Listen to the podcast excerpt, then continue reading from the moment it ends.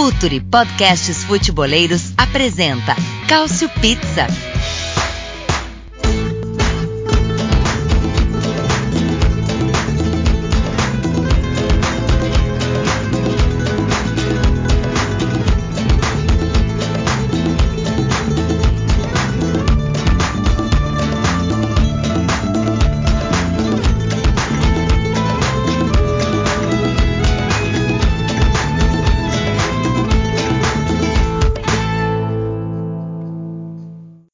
Dia, boa tarde, boa noite, seja bem-vindo a mais um Culture Pizza Retro. Vocês já sabem que esse episódio ficou um pouco maior que o de costume. Tive muita dificuldade em decidir o que contar e por isso optei por um resumo bem mais longo. Esse episódio tenta reviver a história de um personagem tão importante como de certa forma desconhecido. Foi um jogador esquecível na Hungria, mas destacou como líder de uma equipe super politizada. Fugiu da Itália durante a ascensão de Mussolini para se tornar um empresário de vida confortável até se entregar aos nazistas para salvar a mulher e as filhas. Sobreviveu ao Holocausto para retornar à Itália e montar um dos times mais incríveis da história, com um fim trágico. A história dele, aliás, foi até se confundir com o desenvolvimento do futebol nos países.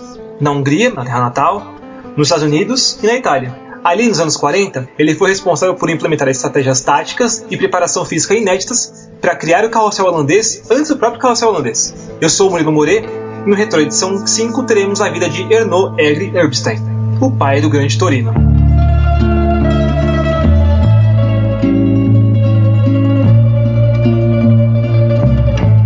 Antes de iniciar, gostaria de fazer três comunicados. O primeiro é contribuir com o Futuri com um plano Silver ou Gold de 12 ou 35 reais por mês para que o Futuri continue fazendo análises excelentes e textos maravilhosos sobre tantos campeonatos.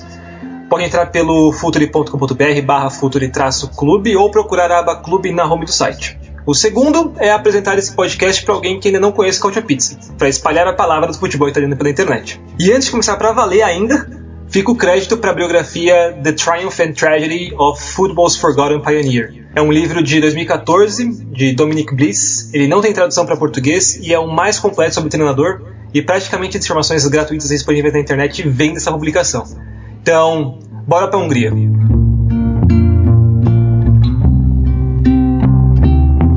O ano era 1916. Herbstein era um rapazote alto com um físico que impressionava já na estreia dele como jogador ante o Torekves. Natural de Najvarad, onde hoje é a cidade romena de Oradea, ele se mudou cedo para Budapeste. Os pais queriam que ele e os irmãos mais novos, Sandor e Karoli, tivessem mais oportunidades e acreditaram que teriam na capital da Áustria-Hungria. Afinal, esse era um dos polos comerciais do Império. Herbstein não era necessariamente bom. Os bons jogadores representavam um grande time do MTK, fundado pela burguesia de judeus comerciantes e era decacampeão consecutivo entre as décadas de 10 e 20. O talento de Herbstein estava à altura do Bach, uma equipe de dissidentes do MTK que no melhor momento da história foi um time de meio de tabela. Na estreia dele, por exemplo, perderam por 7 a 1.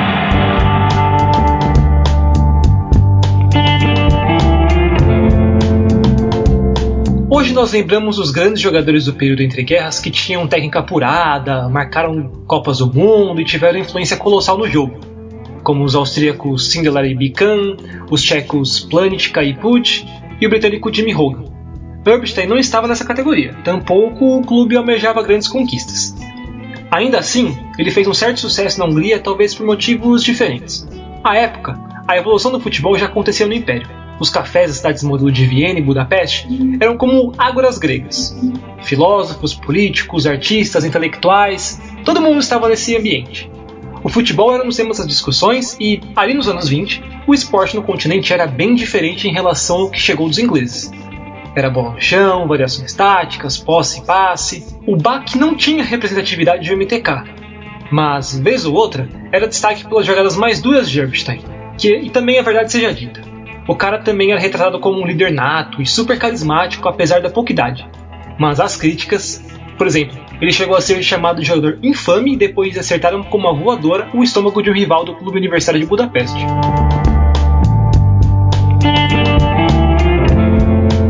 Os relatos recolhidos mostram uma vida dupla de Erbstein.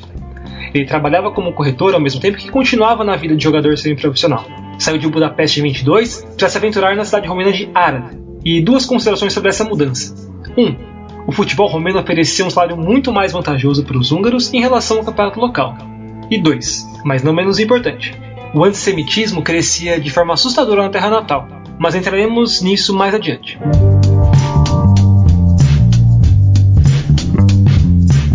Só que Erbstein não queria desistir do sonho de jogar bola. A perspectiva era de atuar pelo Hakwa Arad, viajar de volta para Budapeste, jogar pelo BAC e assim dobrar o tempo de jogo para evoluir. Não deu muito certo porque a Federação Húngara descobriu o plano e bloqueou o contrato com o BAC.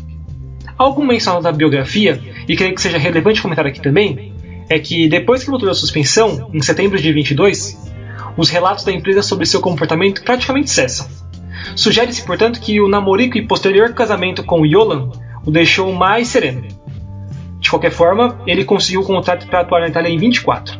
Oficialmente, ele era o único estrangeiro do Olimpia Rijeka, mas olhando mais de perto, outros atletas do elenco também tinham um sobrenome com ascendência croata ou eslovena. A presença de Mihalic, Kregar, Kuzma e Sintint mostravam como o antigo império estava diluído no Trieste. O Olimpia disputava o campeonato italiano super regionalizado depois que os nacionalistas italianos invadiram a Croácia e tomaram o território. O desempenho da equipe foi extremamente favorável, terminando a temporada na liderança do grupo. Para Urbstein foi excelente, sendo o mesmo jogador que sempre fora, a imprensa italiana o elogiava como um verdadeiro organizador pela inteligência, por ditar o ritmo do jogo e controle de bola. E olha que ele compartilhava o campo com o Mario Varlin, que foi um médio pentacampeão com a Juventus, e Luigi Osoinak, um habilidoso interior esquerdo que fez carreira na Roma. Ele chegou também a ser enaltecido depois de uma expulsão contra o Venezia, porque, para a mídia, ele estava defendendo a camisa listrada da equipe. As coisas realmente mudam. O fim da temporada só não foi perfeito porque ele perdeu um pênalti no clássico contra o Glória e por isso o time não foi campeão. Ao disputar o playoff, perdeu as duas partidas contra o Dinese e Vicenza. Erbstein havia acordado com o Vicenza que seria reforço no ano seguinte. A equipe subiu para a primeira divisão, mas seria a promoção revogada pelo registro irregular de dois jogadores contratados ao meio da temporada. Erbstein então ficou mais um ano na segunda. A passagem pelo Vicenza foi super curta. O médio foi convidado para juntar-se ao time pelo treinador húngaro Beck. Começou sendo escalado como centro médio, mas a torcida queria que o técnico escalasse como centroavante por conta da altura. Ele, que fingiu ser um pivôzaço no Hakwa, foi escalado no derby como centroavante e deu bem ruim. O Vicenza tomou um 4 a 0. Não sabe exatamente o que aconteceu com ele no período final do campeonato porque ele não foi escalado nos últimos três jogos. É possível que ele tenha se desligado para retornar à Hungria para acompanhar o nascimento da primeira filha, Susana. Mas, ao mesmo tempo, este foi o período da assinatura da Carta de Viareggio, o documento fascista que, entre outras regulações, bania a maioria dos estrangeiros do campeonato. Erbstein fechou com um clube de segunda divisão chamado Russos, antes de embarcar numa aventura para lá do Atlântico. O Aqua, que ele tinha jogado, não era o mais famoso. Aqua, na verdade, era uma rede de clubes de sionistas politizados que queriam espalhar a mensagem que os judeus eram esportistas fortes e talentosos. Essa mensagem buscava desmistificar o estereótipo de fraqueza mental e física dos judeus.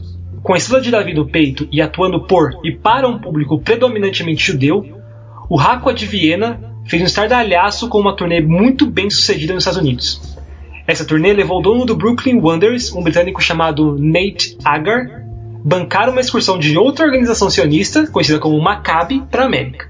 Antes de viajar, vamos colocar uns pontos aqui em cima da mesa.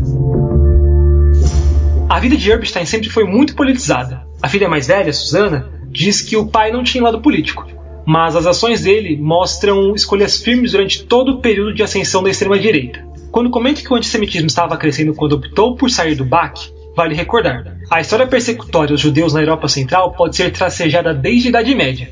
Só que em Budapeste teve um caso que ficou muito bem conhecido e bem mais recente na linha do tempo. Em 1882, um grupo de judeus foi acusado de assassinar e beber o sangue de uma menina cristã de 14 anos.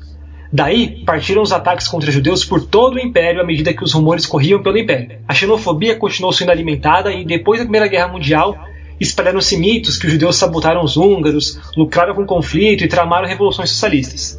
Por fim, na década de 20, o governo buscou segregar a população, limitando a quantidade de grupos étnicos nas universidades como forma de barrar a influência dos judeus na política ou cultura do país.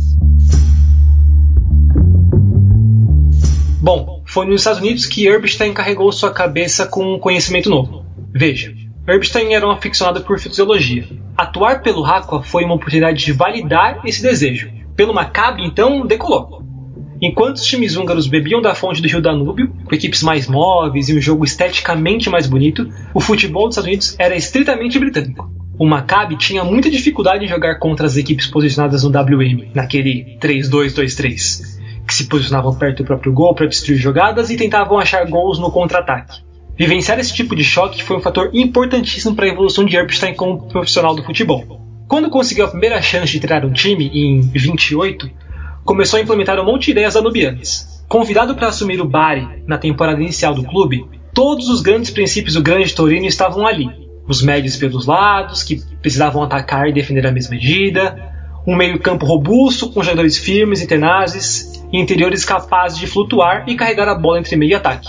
A diferença entre Bari e Torino era que os jogadores eram medíocres nesse caso, como Erbstein bem definiu. Por exemplo, o craque do time era Rafael Constantini, se ele ficasse no meio do ataque, e foram 19 gols marcados como centroavante nos seis primeiros jogos, o Bari perdia toda a força que tinha pelo lado. Se Constantino fosse relocado pelo flanco, diluía a potência na faixa central. Esse Bari não conseguiu avançar porque lhe faltava talento, ainda que procurou ensinar aos jogadores a proposta tática apelidada de sistema. Esse esquema, um WW, um 3-2-3-2 ao invés de 3-2-2-3 do WM, requer mais trabalho que classe, pelas palavras de Erbstein mas o Bari foi rebaixado naquele ano. Ao menos um suadouro nos grandes que visitavam o campo São Lourenço e assim determinou a filosofia daquela equipe que tinha acabado de nascer e permanece vivo até os dias de hoje: coletividade e perseverança. Herbstein foi demitido para a temporada seguinte e conseguiu emprego na terceira divisão. A Nocherina era um time humilde, pequeno, mas com ambições altas. Lutou até o fim pela promoção, mas quando não conseguiu, pediu rebaixamento voluntário para manter as contas em dia. Herbstein caiu fora nessa mudança e assumiu Cagliari, e essa mudança seria muito positiva.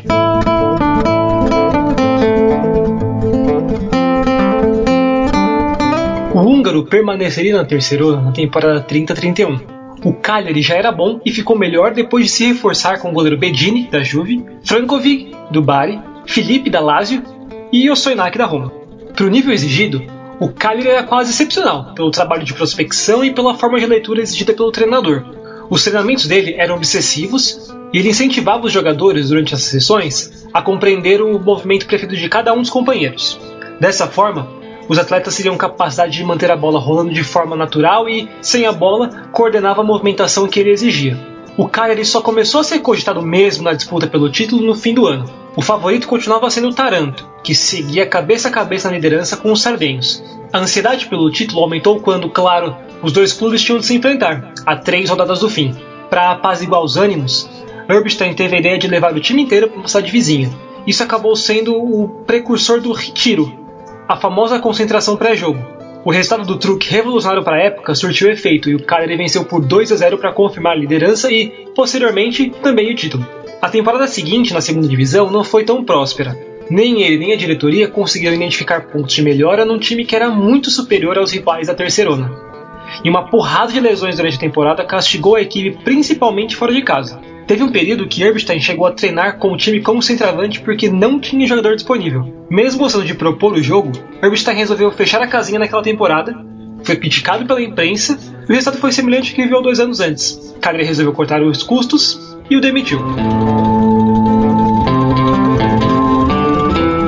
Herbstein voltou ao Bari para achar uma situação completamente diferente daquela que vivera. A equipe estava na Série A e o time já não era mais o mesmo que havia treinado. Para aquela temporada, as principais contratações foram os atacantes Mark Ioneschi, que fez 52 gols em dois anos pelo Foggia, e o campeão com a Juve Ferreiro, o Bari fez uma estreia um tanto promissora contra o Milan, no empate em 2 a 2 depois de abrir 2 a 0 Mas logo vieram as derrotas para Bolonha, Alessandra no último minuto em casa e uma sacudida para Casale por 5 a 1 Pela primeira vez, Erbstein não tinha resposta para a falta de confiança do elenco, sugeriu o jornal La Estampa. Quando a Roma mandou embora Janusz Bar, ou técnico húngaro, o Bari aproveitou, despachou Erbstein e fez a troca. Esse foi um momento determinante para o restante da carreira do húngaro. Para começar, ele rejeitou terminar a temporada no Taranto porque ele não queria voltar à terceira divisão e também queria manter o bolso cheio com o salário alto que tinha com o Bari. Foi praticamente um sabático daquele jovem treinador.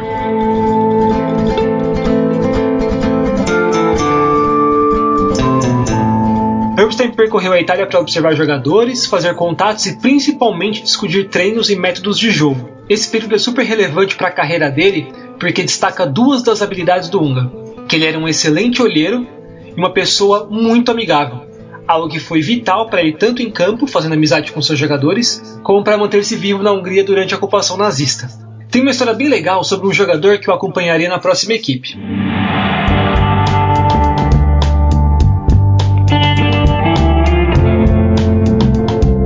Aldo Olivieri estava sem contrato quando foi abordado para a Série B. Não tinha vínculo porque tomou uma pancada na cabeça ao sair aos pés de um atacante do Filmana e ficou em coma alguns dias. Ouviu dos médicos que jamais poderia retornar ao futebol, mas Erbstein apostou nele. Olivieri passou a frequentar as aulas de balé de Suzana para melhorar o equilíbrio. Em 38, ele foi o titular da seleção campeã mundial na França e até hoje é mencionado como referência de goleiro ao lado de Zoff e Buffon.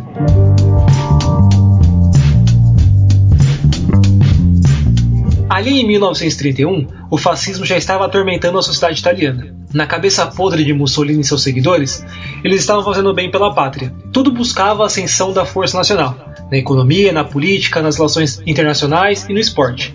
Lembre-se que em 34 teve torcedor gringo que voltou da Copa do Mundo com a impressão de que a Itália estava perfeita. Limpeza top, segurança excelente, economia pujante e caminho rumo à modernidade devido à mão de ferro do Duce para tirar o país da lama após a Primeira Guerra e a quebra da Bolsa de Nova York. Sem entrar muito no tema, mas apenas colocando que o regime usava o esporte como propaganda, o presidente da Lucchese queria investir para que o clube se tornasse uma força nacional. Isso é um exemplo claro da influência totalitária do fascismo. O presidente chamou Erbstein para treinar o clube porque ele ficou agradado pela forma que o húngaro pensava o futebol e queria que o técnico colocasse em prática o mesmo estilo na terceira divisão. Ainda que não quisesse retornar à divisão, acabou topando o desafio porque ele teria como desenvolver suas ideias com tranquilidade.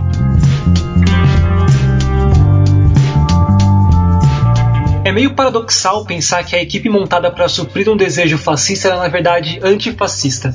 A Lucchese buscou jogadores que não conseguiam chegar à divisão de elite porque eram considerados não confiáveis ou usurpadores pelo regime. É quase como uma extensão do jovem Erbstein, um contra-revolucionário que lutou para derrubar a monarquia da Hungria. O líder em campo era um centro-médio elegante de nome Bruno Scher, comunistaço, cotado para jogar no Milan e defender a seleção. Erbstein era muito carismático e começou a ser adorado pelos torcedores em campo. Também não batia de frente com seus atletas nas questões políticas, apesar que tinha algumas opiniões que, poucas décadas depois, a gente já consegue observar como eram ridículas. Como a vez que ele não contratou um atleta promissor porque ele tinha cabelo comprido e por isso não podia ser um grande jogador. O trabalho que ele realizou em Luca foi minucioso trabalhava o time de cima e o juvenil, e pedia para a molecada ficar depois do treino para evoluir o pé mais fraco. Naquele campo ruim, eles chutavam a bola contra a parede do estádio. Tão rude, simples, mas inovador para o tempo. Herbstein desejava muito esse treino técnico porque queria desenvolver jogadores ambidestros. Por fim, a Lucchese venceu o campeonato com folga, mas assim, folga mesmo. Invencibilidade em casa, apenas 3 derrotas fora, liderança do grupo F com 80 gols marcados em 28 jogos, 7 pontos à frente do vice, 5 vitórias em 6 possíveis na fase final para subir para a segunda divisão. A Série B já foi um pouco mais tensa, mas com o objetivo de permanecer na divisão concluído com sucesso. A Lucchese terminou o campeonato numa confortável sétima colocação, com uma defesa que só não foi menos vazada que a do campeão Genoa. Para o ano seguinte, o clube pegou Vinicius Viani da Fiorentina e fez a festa. O maluco empilhou gol atrás de gol e colocou a Lucchese em pé de igualdade com Novara e Livorno pela conquista do título mas Erbstein não estava contente. Permitir esse tipo de jogo, de municiar Vianney, exatamente como os americanos faziam em seu tempo de Aqua, era previsível. Na reta final da temporada, no jogo contra o Forte Provercelli, tentou uma outra abordagem. Botou o adolescente Michelini como centroavante e recuou Vianney para a lateral. Maluquice? Bem, Michelini meteu dois gols porque a tática deixou o adversário maluco. Voltou com o Vianney na rodada final, ele fez outros dois e a Lucchese chegou à Série A.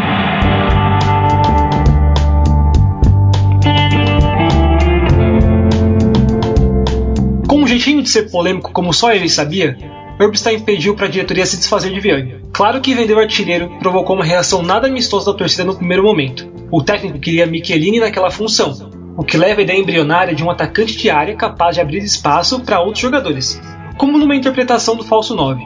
Essa temporada de estreia na Série A foi terminada também na sétima colocação, e a Lucchese foi elogiada bastante pela coragem de dar a cara a tapa contra os clubes grandes.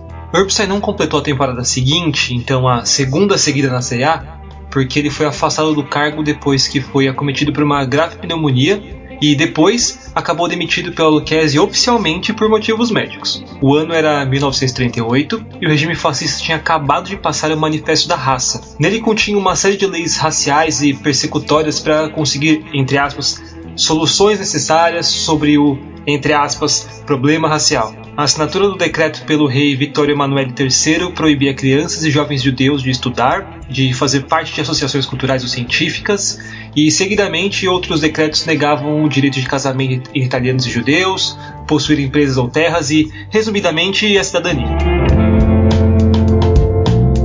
O manifesto decretou que o regime era agora antissemita e Erbstein era uma celebridade em Luca. Ter o bardenista Neri no time, que se opôs a fazer o saluto romano num jogo pela seleção, o anarquista Calegari botava um holofote na cara do técnico. Quer acreditar na versão oficial dos problemas médicos? Fica a seu critério.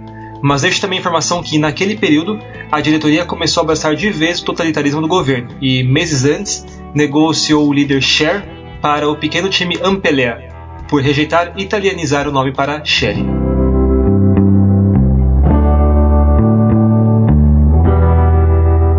Urbstein deixou a região de Florença para se mudar para o norte. Ele foi o novo contratado do presidente Ferruccio Novo, um empresário do setor da agronomia, suficientemente rico para bancar um projeto de emancipação para o Torino.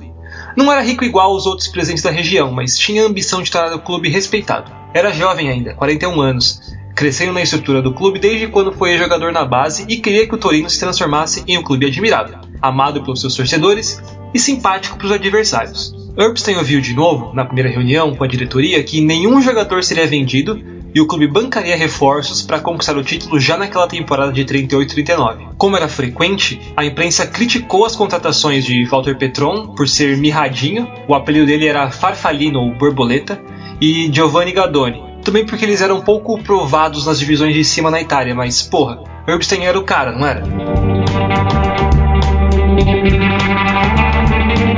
Naquela temporada, o Torino era um time extremamente confiante. A pressão sem bola era constante e corria muitos riscos no ataque simplesmente porque podiam. Teve um jogo, por exemplo, terceira rodada contra a Lucchese. Saiu perdendo com um gol relâmpago, o Torino teve um jogador expulso, Herbstein reposicionou o time, fez com que o ponto se movimentasse livremente pelo ataque e o jogo terminou 5 a 1 com Farfalino como personagem principal.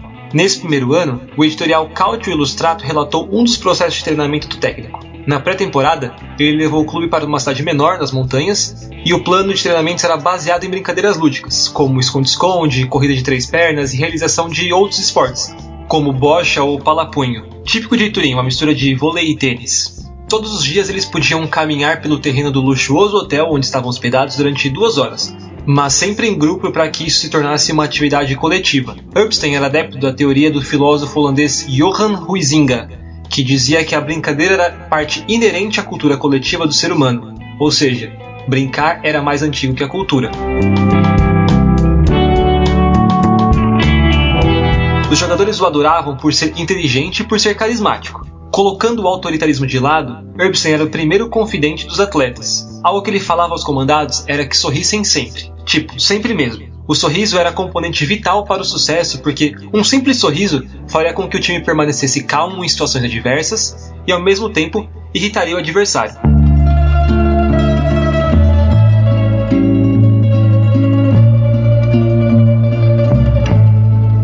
O assunto futebol é interrompido momentaneamente devido a forças maiores à carreira de Erbstein. Chegou dezembro e os jornais locais simplesmente mencionaram que Erbsen havia partido. Em fevereiro de 39, tirou todo o dinheiro do banco, comprou diamantes, costurou nas roupas, pegou o trem e a família se mandou da Itália para fugir da política antissemita. Durante todo o período fascista, Turim permaneceu neutra em relação a Mussolini pelo histórico da família real e da Casa de Savoia. O rei Vittorio Emanuele só destituiu o Duce no fim da guerra. Essa não aproximação explica por que Turim não era mencionada positivamente nas cartas do Partido Fascista. As igrejas católicas locais tentaram criar medidas de solidariedade aos judeus, mas, por fim, a disseminação da mensagem xenófoba e a proliferação da violência tornou-se sistemática.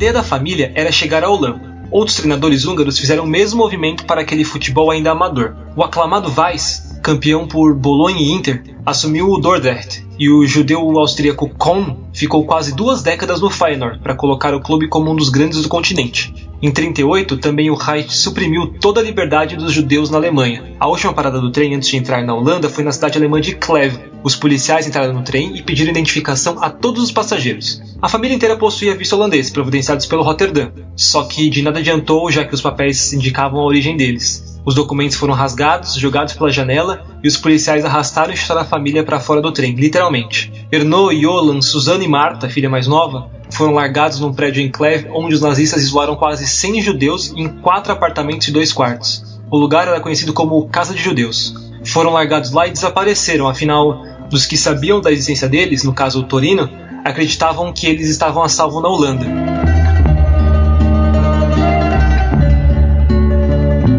Sobreviver era a chave, mas complicado. A comida chegava semanalmente através de uma cesta que os guardas deixavam no corredor. Eram as sobras geralmente estragadas dos produtores locais, que tinham de ser pagas com o dinheiro que lhes restava. Ernaud subornou um dos guardas com a pedra de diamante para usar o telefone e só assim conseguiu contatar Novo, que ligou para a embaixada húngara pedindo liberação imediata da família.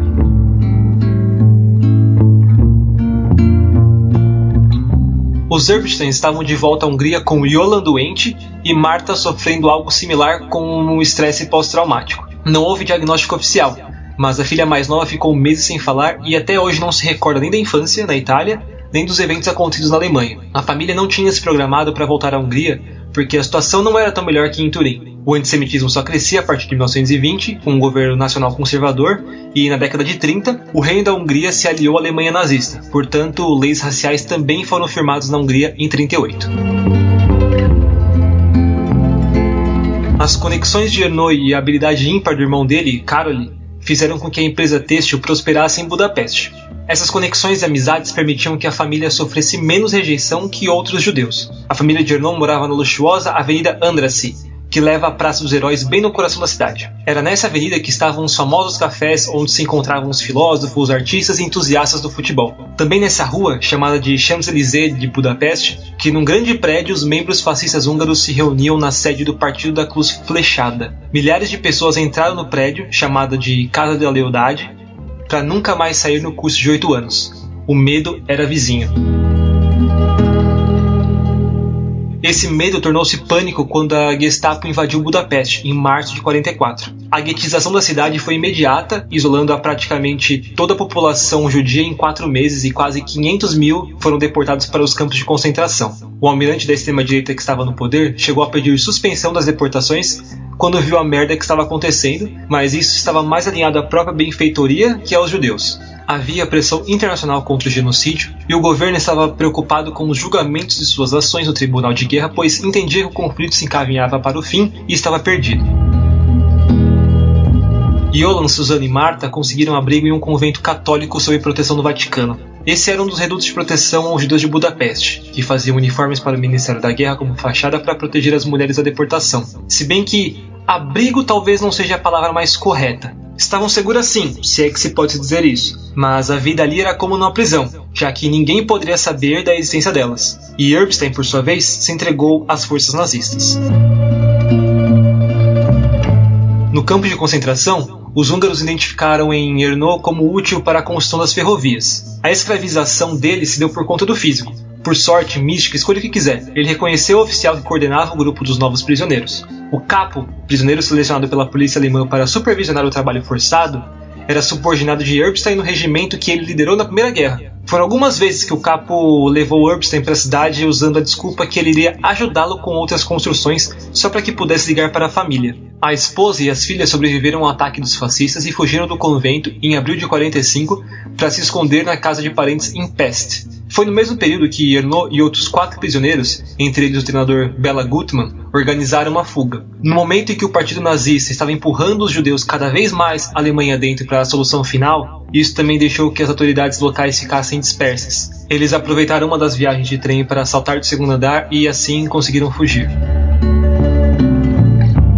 O abrigo de Erno enquanto Budapeste era bombardeada dos dois lados, pelo eixo e pelos aliados, foi no sótão da casa da sobrinha de Yola, Erika. A sobrinha conseguiu passaportes suecos falsos para a família e, inicialmente, não para Erno. Quem conseguiu a documentação para ele foi um diplomata que seria condecorado futuramente pelo trabalho que realizou durante a Segunda Guerra para salvar os judeus. Esse diplomata, Wallenberg, conseguiu um passaporte para Ernaud e também permitiu que ele se refugiasse na base da Legião Sueca.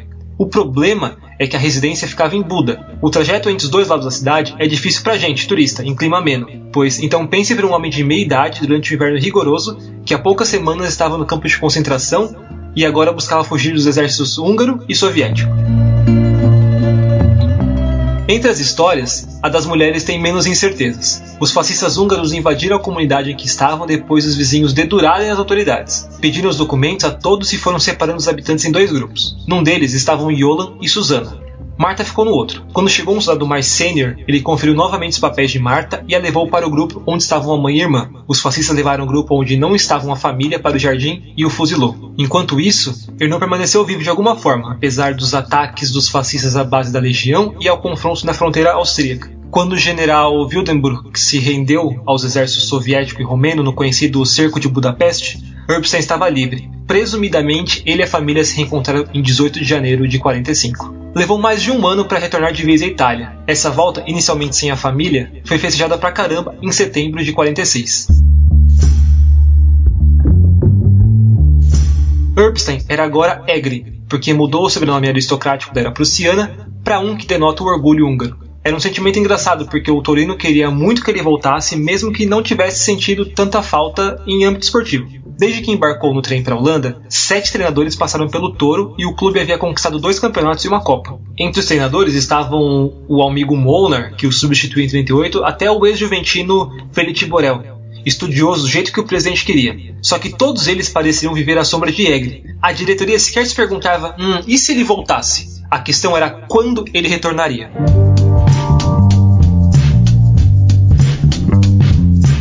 Para aquela temporada, Egri praticamente não ficou ao lado do gramado. Quem treinou o time em 46 foi, na verdade, Didi Ferreiro, jogador dele em 38. Para o Torino, esse processo de readaptação era necessário. O controle da seleção do time era de Ferreiro e do diretor Copérnico. Egri ficava nos bastidores, mas sua voz era sempre ouvida durante os treinamentos. Tanto é que ele discutia bastante com Ferreiro sobre como reinterpretar o WM e desenvolver um método de jogo mais acelerado. No caderno dele, vários diagramas mostravam a intuição dele sobre a interpretação espacial do futebol. Muito que Egri fez daqui para frente pode ser tratado como uma mescla do trabalho atual de diretores, olheiros e cientistas do esporte. Ele viajava bastante para observar os adversários e isso era bastante comum para a época. Também apresentou um projeto autorino de um novo tipo de nutrição, uma vez que os jogadores que atuavam no sul da Itália tinham uma forma física melhor que os do norte durante períodos do ano. Isso acarretou no clube importando frutas e vegetais sazonais para suprir nutrientes que faltavam na comida local. A força desse novo Torino residia no quadrado do meio-campo. O pilar da equipe estava nesse quadrilátero: Grezar mais recuado, Castilhano saindo um pouco mais, Loic mais à frente, mas conectando defesa e ataque, e o virtuoso Mazola ditando o ritmo e recebendo a bola em qualquer altura do campo. O movimento sem bola que Egri tanto quis durante toda a carreira era posto em prática à perfeição por Valentino, porque ele era marcado individualmente e permitia que os companheiros recebessem a bola sem contestação.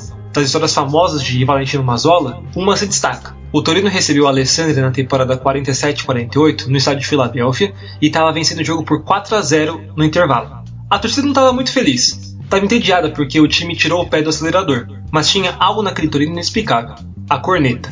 Quando o líder da torcida, Oreste Bomida, tocava a corneta, não tinha adversário que suportasse. Mazola arregaçava as mangas, o estádio entrava em erupção e, fim, Mazola arrastava o time da forma que fosse necessário. A corneta soou faltando 30 minutos de jogo. A partida acabou 10 a 0, recorde histórico do Torino. Esse jogo foi o retorno de Egli da Hungria com a família. Ele foi buscá-los depois que o ser comunista estava complicando cada vez mais a saída do território. Bom notar que, enquanto esteve fora, o Torino foi criticado porque tinha perdido o jogo rápido e a confiança. Essa foi uma puta resposta. O Torino é representado até hoje como um dos melhores times de todos os tempos, mas não se engane, os caras sabiam bater também. Afinal, era um time com a cara de Egre. O craque Amadeo Amadei disse certa vez que numa das vezes que enfrentou o Torino, tomou tanta porrada do zagueiro Rigamonte que mal conseguia sair da cama no dia seguinte. O sucesso do Toro campeão em 47 com 10 pontos de diferença para o vice e 104 gols marcados fez com que algumas equipes tentassem emular o estilo de jogo, mas eles não tinham o contexto necessário. Coitada da Lazio. foi lá e espelhou o sistema tático para coibir as bolas enfiadas pelo centroavante Gabeto. Daí ele simplesmente atropelou técnica e mentalmente zagueiro posicionado para marcá-lo e fez três gols.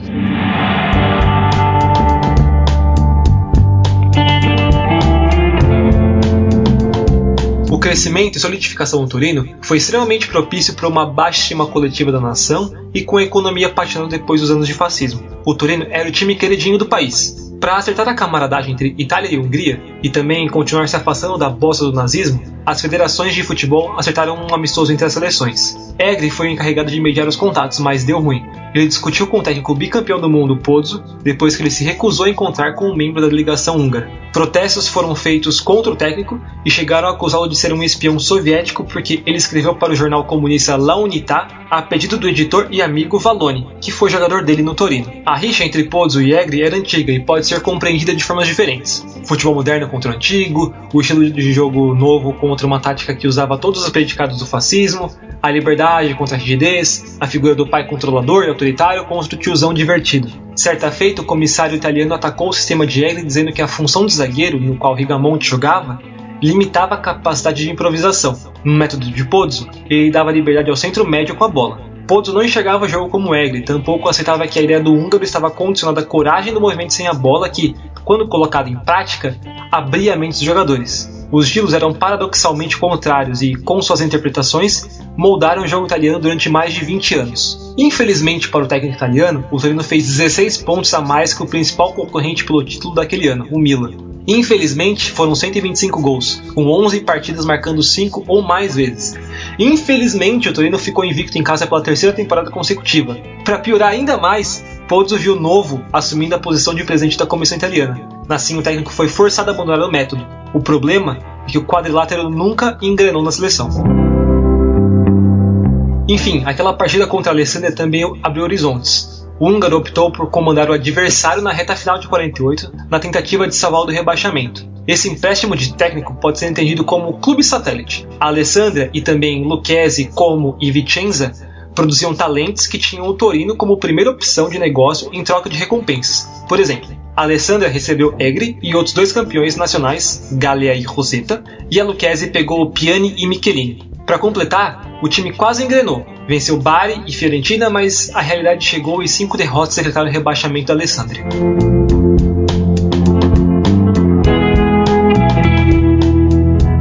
A história daquele Torino está intrinsecamente ligada a aviões.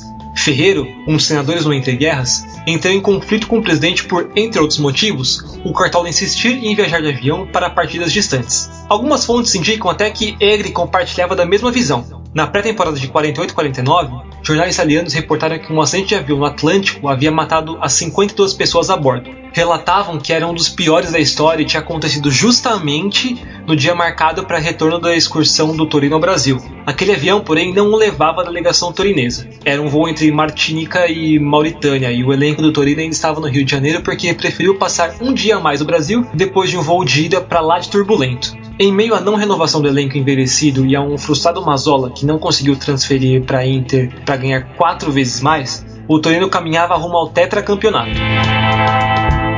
Para não perder o foco no campeonato, a diretoria resolveu marcar amistosos somente quando a temporada acabasse. Os amistosos eram fontes de renda importantes para explorar o sucesso comercial da digressão no Brasil no período sem competições internacionais. Lembrando que a Copa Mitropa estava em ato desde 41 e a Copa da Europa foi inaugurada somente em 55. Contudo, um amistoso entre Portugal e Itália moderou as coisas. O atacante Francisco Ferreira deu aquela chavecada em Mazola para convencer o time a viajar para Portugal para participar da sua despedida. Novo foi contra a ideia, porque o jogo festivo estava marcado para o intervalo decisivo do campeonato, um jogo fora de casa contra a Inter. Por fim, aceitou sob uma condição. O Torino precisava vencer em San Siro. Acabou não rolando, terminou empatado sem gols, mas o Torino garantiu o título matematicamente, então partiu para Portugal. Foi tudo perfeito, viagem tranquila, Lisboa recebendo bem demais os jogadores do Toro, Estádio da Luz abarrotado para a despedida do capitão, o ex-lado Rei Humberto II entre os convidados de honra e tal. Ah, e ah, uma curiosidade. Um dos convidados para o jogo foi a lenda do Barcelona Kubala, que só não participou do jogo porque o filho estava doente. À época, o Torino estava muito interessado nele e provavelmente ele foi convidado por Egri, que anos antes havia tentado tirá-lo da Hungria. Mas, enfim, o jogo. O último jogo do Torino só não teve a escalação mais tradicional porque o lateral esquerdo Maroso não se recuperou da lesão a tempo. O time que entrou em campo foi Bacigalupo, Balarim, Rigamonte, Martelli, Gresar, Castilhano, Mente, Locke, Gabeto, Mazola e Ossola. O começo foi um restado do quarteto de ataque, mas a lesão de Gabeto quebrou o ritmo e o amistoso terminou com a vitória do Benfica por 4 a 3.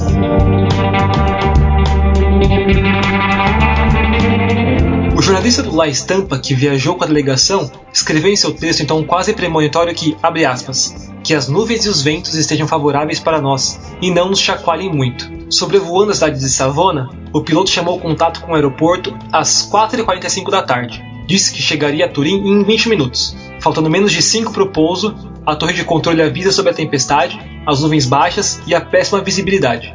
Um minuto depois, nenhum outro contato.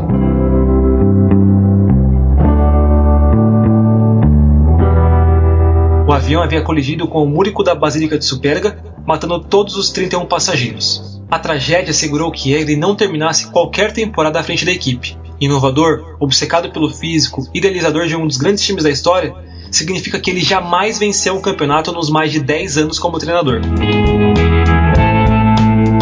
Dos trechos mais tristes e tocantes da biografia, o autor descreve sobre a mala que Egli levou a Portugal, era a mala emprestada da filha Susana, que foi recuperada entre os escombros. Dentro, um presente recorrente das viagens dele, uma boneca. Desta vez, porém, outro regalo, uma caixinha pequenina destinada para Marta, mais jovem, que faria aniversário quatro dias depois. Nela continha um anel adornado com o último diamante que Egli salvou antes de se apresentar ao campo de concentração.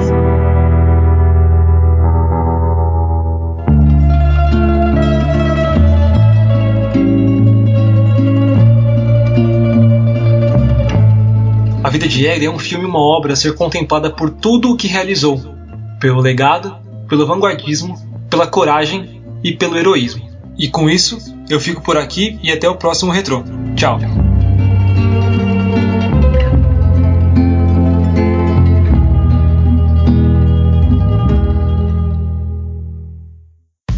Futuri apresentou Cálcio Pizza Acesse www.futuri.com.br e pense o jogo.